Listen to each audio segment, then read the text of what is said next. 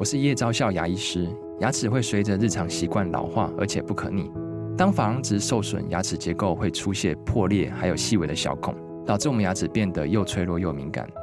这边我真心推荐贝欧尼修复牙膏，内含 BioHAP 成分，搭配正确的刷牙习惯，经科学实证，可在两周有效让牙齿再矿化，修复受损珐琅质的细微小孔。相关资讯及购买通路，请参考资讯栏连结。只要你全心全意对待一张你在画画的植物，或是说一个水果，全部的笔触啊，都可以展现你的心意，看的人也会感动。只要你用心画，不断的画，然后你观察到的东西展现在你的画纸上面，就会得到意想不到的成果。五十后的人生要越活越好。让五十加 Talk 陪你用新的方法创造属于你的理想老后。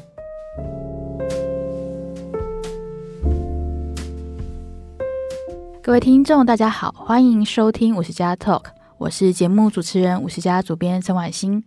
今天的来宾，我们邀请到自然水彩画家林立琪老师，和我们分享他画花、画草以及观察自然鸟类的生活。欢迎林立琪老师。大家好，我是林立琪。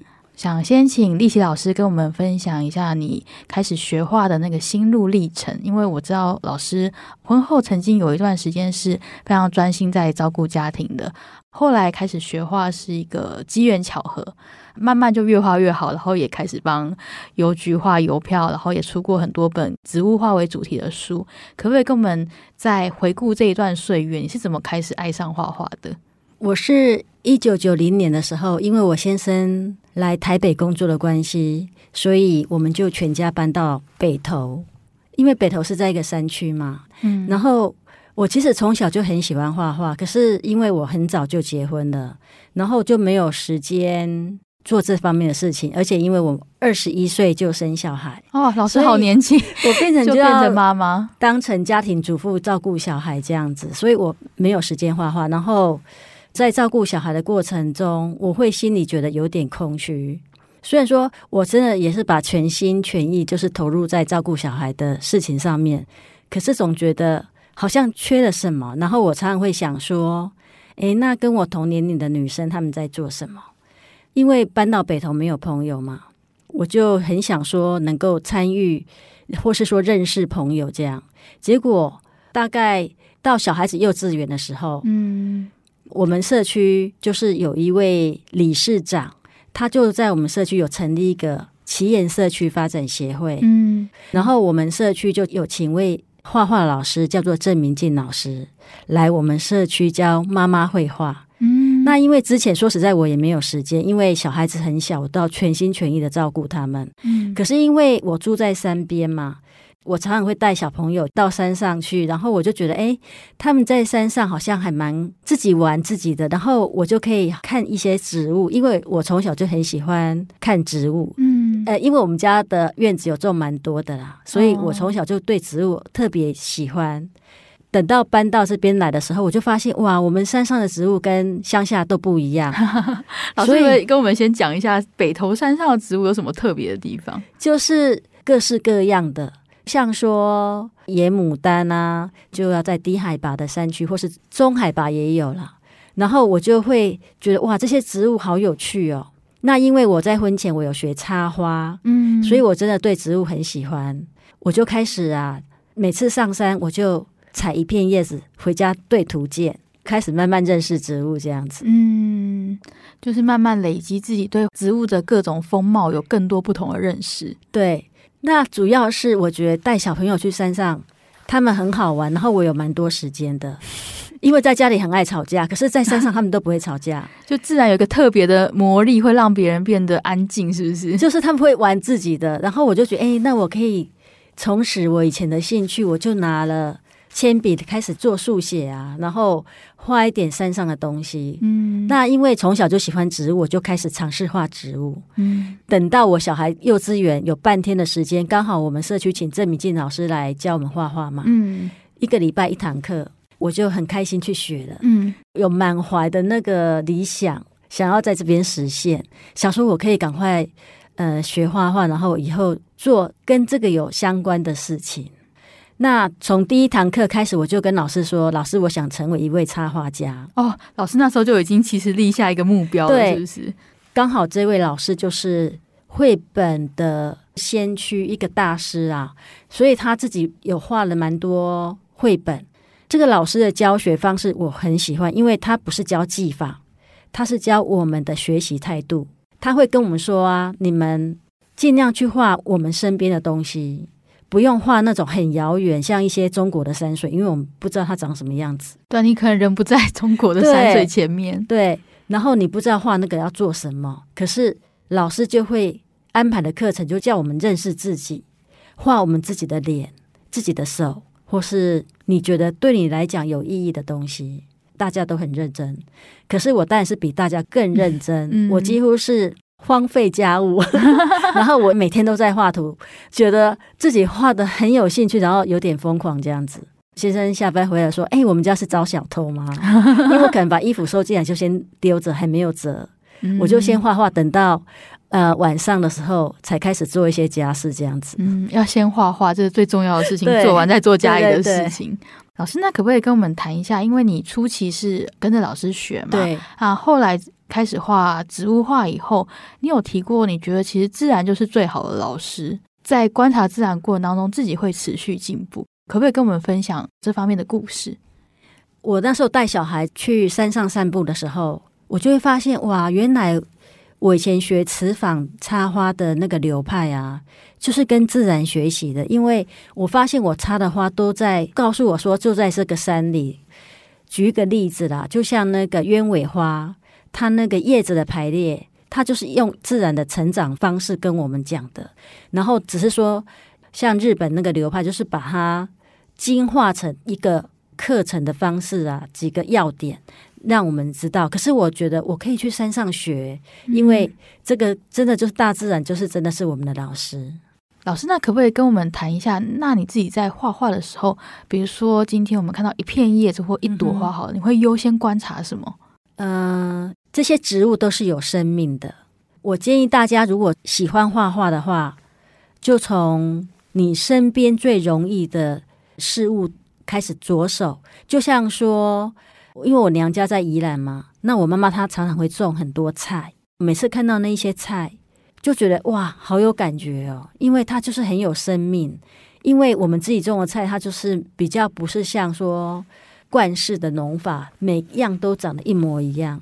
它就每样菜都是非常的不同，就是它可能会有颜色的变化，就像说青椒好了，嗯，它可能就是有点红，或是有点绿，嗯，或是混合在一起。所以我早期的话就喜欢画这一些妈妈送给我的菜，然后里面有一种感情在，嗯、会先把它画起来，然后再煮来吃，满怀爱意的把它拿去煮，对，对，然后。还有一点就是郑老师给我的观念，他说画身边的东西，其实我们身边有很多东西可以画。我家山边最多就是树跟植物，嗯，所以这个就成为我最重要的题材。人家说啊，那我没住在山边怎么办？可是你可能有阳台啊，你可以在阳台种花，然后你可能去花市买你喜欢的花种在阳台，然后你每天观察它，或是说像我有一次哈。我妈妈给我番茄，可是总是会有一两个，有时候忘记煮，嗯，然后堆在角落，然后发现哎，它有点发霉或是坏掉，我就把它丢在花盆里。哦、过一阵子，哎，竟然长出番茄，嗯、它的籽还可以再发芽。对，我只是放进去当厨余、当养分而已，就长出一颗番茄。然后还有一次，我就阳台就长出一颗。跟番茄很像的东西，可是我不知道是什么。嗯，结果我就慢慢观察，慢慢观察，结果后来我就是把它拔起来，原来是一颗马铃薯啊！是哦，因为马铃薯不是有芽眼吗？嗯，我就把它切掉，嗯嗯，然后丢在花盆，它就长一颗了。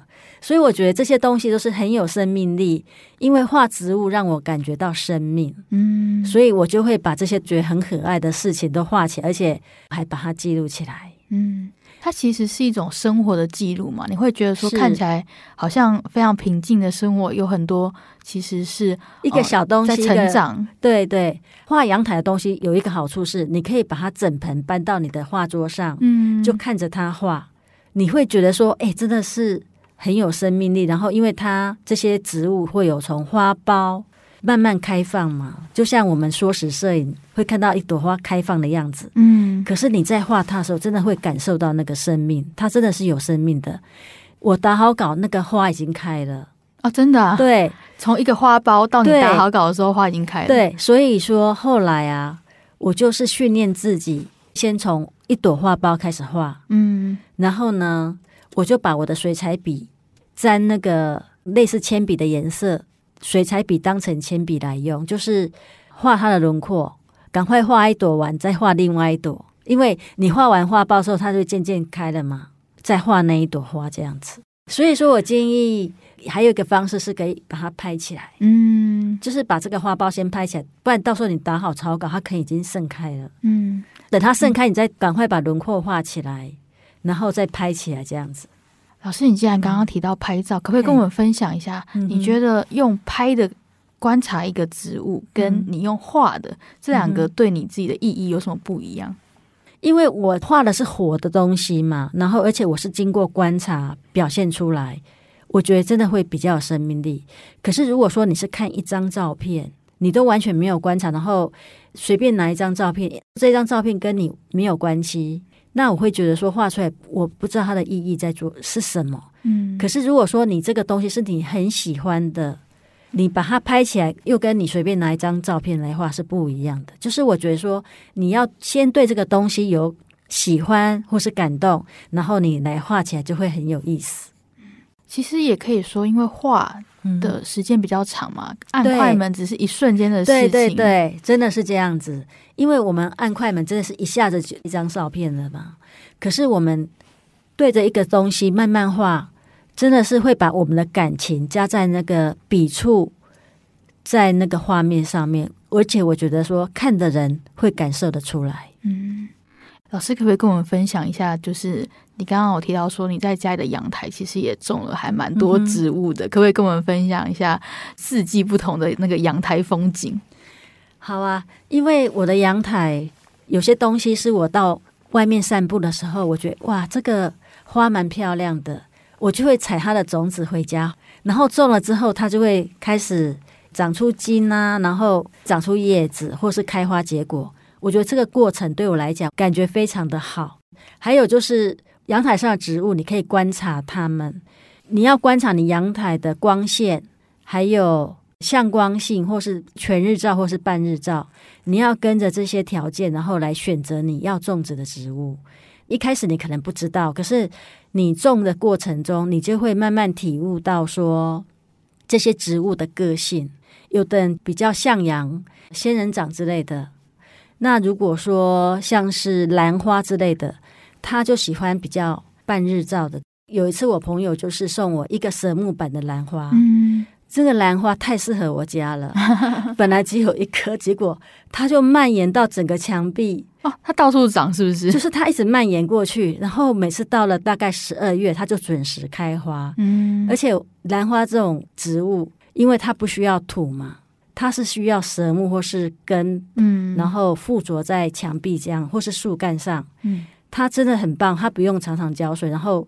它又定时会开花给我们看，我觉得真的很好。嗯，就像这样子，生活里面就会多了很多小小的乐趣。对对对，而且你会期待某一棵植物，哎，这个季节是什么植物会开花，嗯、它就会轮番上阵，这样你的阳台看起来也是很漂亮，然后很有生命力。嗯，老师可以跟我们分享一下你的阳台，你有算过现在有多少棵植物吗？我没有算过，因为有时候外来飞来种子也会长成一棵，或是说野花。也很值得种在花盆里，嗯、因为野花总是会有一种不同的生命力的感觉。嗯、老师有出过一本书，叫做《野花散步》，对不对？对，可不可以跟我们谈一下？你觉得说像，像嗯，老师现在的生活就是爬山，对，画花、画草、画叶子，然后近期也出了一本观察野鸟、画鸟的书嘛？嗯、可不可以跟我们谈一谈？老师像你这样子长时间在自然当中，然后去看很多自然界的。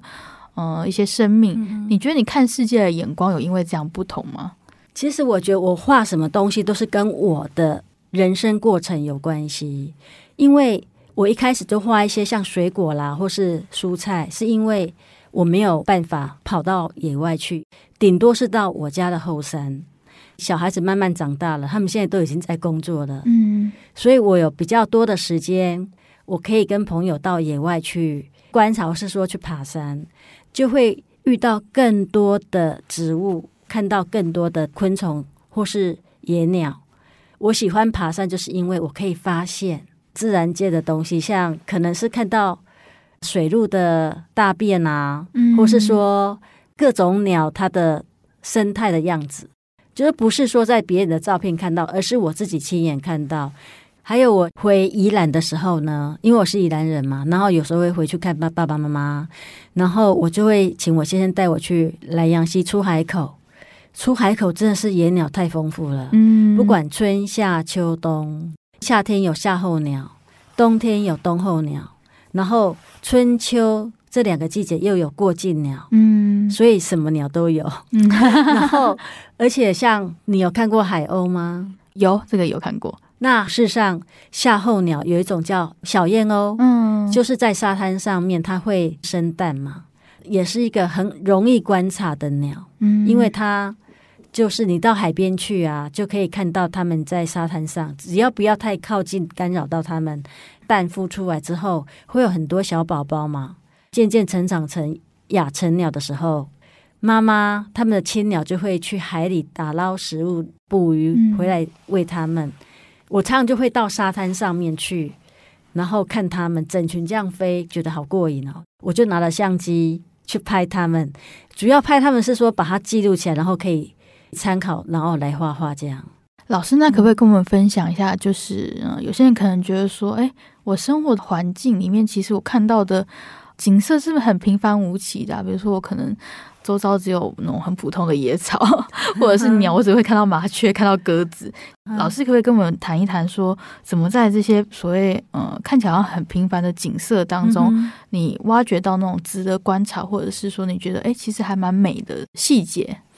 事实上，我觉得说这些自然东西都在我们的身边，只要你把眼睛放亮一点，真的就可以看得到。就像说。我走个几分钟的路，我就到了菜市场。然后菜市场旁边的那个骑楼下面，你知道会有什么吗？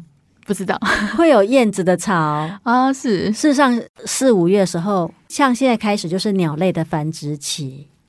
鸟类的繁殖期，你就会看到它在喂小孩啦，或是说忙进忙出的时候，可能是在筑巢，或是像五色鸟。它就会去凿洞啊，凿在那个枯树上的洞，会请他的爱人啊，就是他的另外一半来看，说：“哎，这个洞你喜不喜欢？”嗯，那个也是很容易看到，而且是我们生活旁边很容易看到的野鸟。嗯，有时候会在我家阳台就看到鸟过来我家的植物上面啊，在那边吃，他们会在那边吃虫啊，或是。还有一次，就是我就听到一种猫叫声，嗯，我就想，哎，是什么鸟？这样，嗯、结果我出去一看，就是红嘴黑背啊，它就站在我的吊衣绳上面，它其实是在训练它的宝宝，要它飞行，就是训练它来啄虫，然后吸引它飞。因为像鸟类哈，离巢的时候是最危险的时候，因为它那时候可能还飞行技巧还不太好，就很容易被野猫啊或野狗咬走这样子。老师刚刚讲的，因为鸟它是动物嘛，它会有一些行为，你就哎可以看到说还蛮有趣的一些观察。那会不会有人问你说，如果是植物的话呢？比如说我家附近可能也没有什么太特别的植物，嗯、就是那种最常见的、最常见的像是蒲公英好了，或者是一些就是随意生长的野草。嗯、那像这样子有什么可以去挖掘或是观察的地方？事实上，我也是。从那个最常见的大花咸丰草，嗯、你们一定看过吗？嗯、那其实你仔细看，你只要会画一种花，你就会很广泛运用到各种的形式的上面。就像说我大花咸丰草，嗯，我会把它采回来，插在花盆里面，慢慢观察，慢慢画，你就会看到它的花蕊，还有它的花瓣，还有各个部位的像叶子。你会发现，你只要会画一种，然后慢慢的就会呃举一反三，你就几乎都会画这样子。嗯，老师，那像你画了这么多不同的呃花啊、草啊，或者是树也好，可不可以跟我们分享一下你最喜欢的植物是什么，或是你最喜欢的植物画的题材是什么？嗯，我最喜欢画的东西，一开始是最简单的，像南瓜。它上面有比较多的纹路，你比较好表现。嗯嗯、后面呢，我会喜欢画花很细腻的部分，嗯、就像说白色花的部分，像我很喜欢画那个野姜花。嗯，它那个白色花瓣，而且它有香味嘛，把它用线条或是阴影的方式，把它那个白色的部分留白，然后把它呈现出来，嗯、就是线条外面用水彩把它涂满。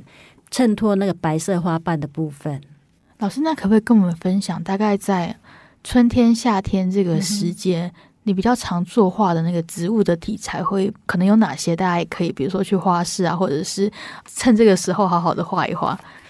其实春天就是我最喜欢呐、啊，百花盛放嘛，而且你只要在外面走一圈，哇，你会发现好多植物哦。春天的景菜，嗯，因为我觉得我很喜欢画紫色的花。那如果说你去花市的话，你可以去选择三色堇，嗯，因为三色堇的颜色很多样，嗯，黄色、紫色很可爱。对，一开始你可以选择那种比较讨喜的，就是它本身看起来就很漂亮的，嗯，很容易上手，而且你会比较有成就感。画出来很好看，然后你就觉得越来越有信心。嗯，老师，那很多人说夏天因为天气太热，尤其是台湾就是又湿又热，嗯、所以植物很很难养活。就如果是夏天的话，有没有什么植物你觉得是哎特别好画，或者是很推荐给大家的？我觉得夏天你可以画叶片啊，叶片就不受到开花的影响。像一些变叶的叶片，里面有很丰富的色彩，那个就不受季节的限制。可以表现它叶片里面各种图案啊，它的纹路也是很好上手的。老师，这个可不可以跟大家多分享一点？因为可能一般人比较不会去想到说，哎，其实可以用叶片作为一个你作画的题材。那像一个最普通的行道树的叶片，好了，台北市行道树的叶片，可以啊，这可以观察到什么？因为其实哈，在一年四季真的都有叶片，而且你只要在公园，或是说你在马路上。我常常都会捡叶片回家画，嗯、因为我觉得有些叶片真的好漂亮哦，而且不是只有冬天才有红叶，一年四季都有。因为像西兰橄榄，或是像杜英科的植物，它们都是老叶会变红，那老叶变红，它就会飘落下来。我就常常会捡那些叶片回家描绘，而且像这种东西，我觉得它是比较平面，所以是一个很好上手的植物。呃，你可以先用铅笔把它勾勒它的外形，叶片本身它就是有颜色嘛。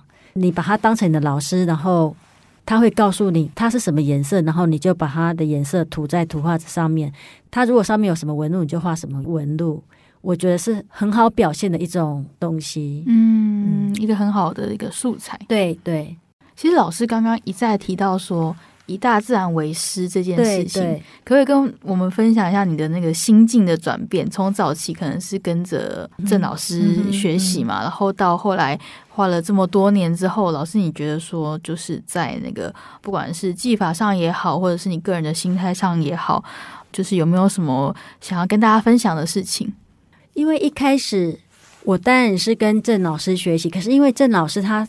没有教技法，他让我们看各式各样的画法，然后我觉得说，你可以在身边找你自己觉得熟悉的东西。有人说，可是我又没有种植物，但你还是可以画像你做菜的素材。嗯，真的，即使画一个姜、蒜头，这个我都画过了。嗯，这个就是你的生活啊。或是说你做完菜的样子，我觉得画起来蛮有意思的。嗯，他可能就是现在大家不是常常会在社群媒体上 po 自己生活的照片吗？嘿，画画也是一个记录生活的方式。是是是，其实我就是用画画来记录我的生活。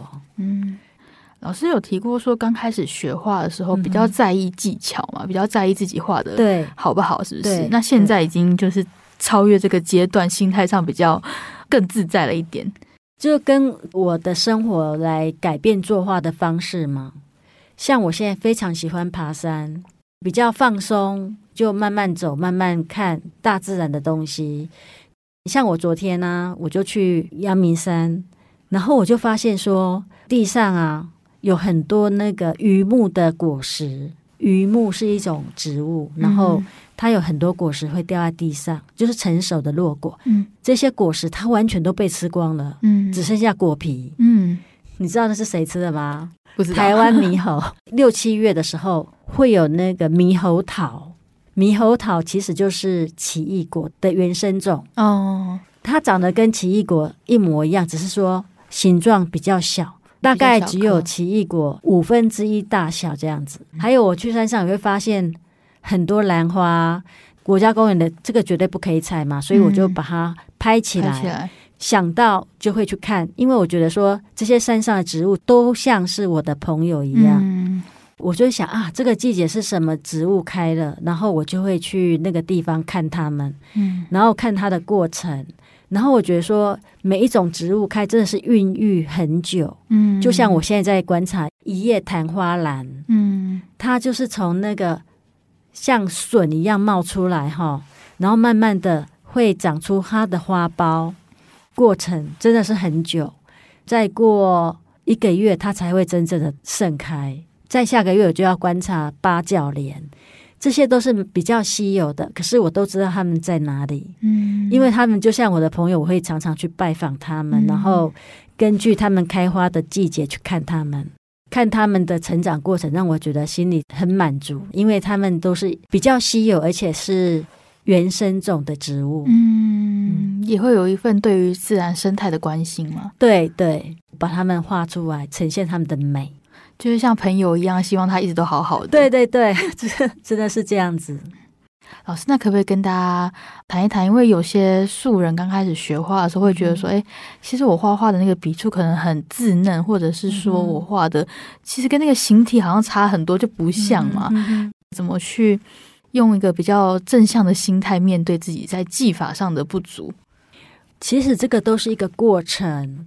我觉得一开始你不要嫌弃自己，说画的不好。事实上啊，你只要用心，一点一滴的每个笔触，你用什么心情去画它，其实在我看起来都是很美的。不要觉得说啊，我自己画的不好，不像。像我一个朋友哈，他虽然没有正式学什么画，可是他画出来的东西让我看到他的心情。只要你全心全意对待一张你在画画的植物，或是说一个水果，真的全部的笔触啊，都可以展现你的心意。嗯，我觉得看的人也会感动。嗯，所以只要你用心画，不断的画，然后把他的你观察到的东西展现在你的画纸上面，就会得到意想不到的成果。嗯，可以说，老师，你觉得其实过程它是比。画出什么结果，有时候是更重要一点。那个成果，你不要自己觉得没有信心，嗯，因为你可能自己觉得不像，可是事实上别人看起来就是心意，还有你用心的地方，要坚持。我们要一直去画它，然后就像我那时候的心情一样，我会常常一直画，一直画。你在画的过程中，就会发现说，不只是老师教你的那些方式。你会渐渐有自己的东西在里面，就变成你的风格。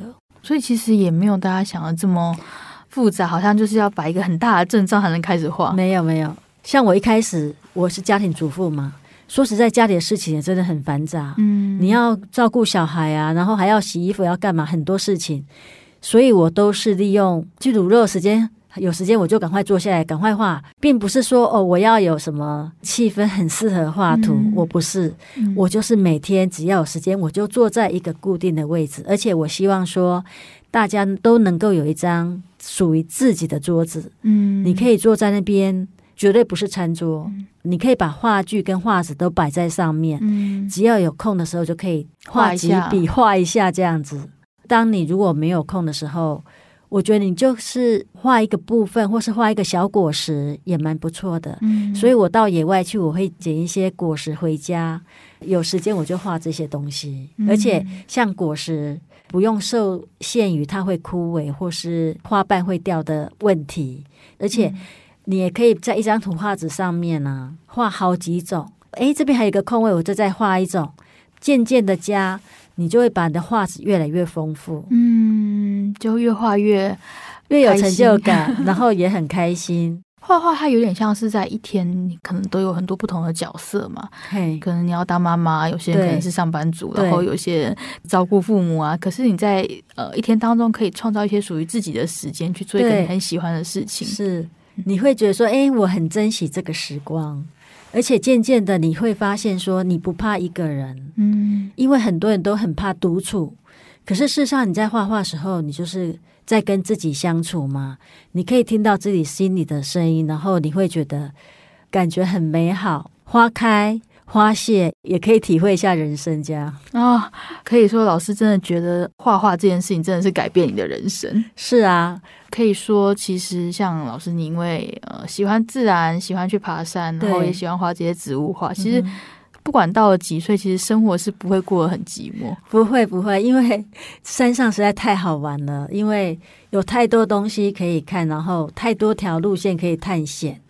今天就很谢谢老师跟我们分享他爱上自然，这几十年来一直在自然界当中搜寻题材画画的一个非常有乐趣的生活。是，老师可不可以最后跟我们简单讲一下？因为、呃、老师在二零二二年的时候，其实在五十家开了一堂植物水彩画的课程。对，对，那这个课程当中你学到一些基本的技法，它可以应用在植物以外的题材上吗？当然可以啊，因为只要你会画一朵花，一片叶子。真的是可以画一棵树，因为那个树也是从叶子组成的嘛，然后树也会开花。在这个课程里面，你学会了这些方法之后，你可以运用在各式各样的东西上面。这个基础都是观察，然后很容易把它运用在你的生活上面，跟你看到的事物都可以画出来。今天非常谢谢老师的分享，如果大家也喜欢。像这样子观察自然，然后就是用画画记录生活的话，欢迎参考老师的书《野花散步，野鸟散步》。嗯，以及老师也有在五十家开设线上课程，林立奇的植物水彩画啊。如果大家喜欢这一集节目，有一些想法的话，欢迎上 Apple Podcast 留言告诉我们你的心得，或者帮我们留下评价。谢谢大家，我们下次再见。谢谢大家。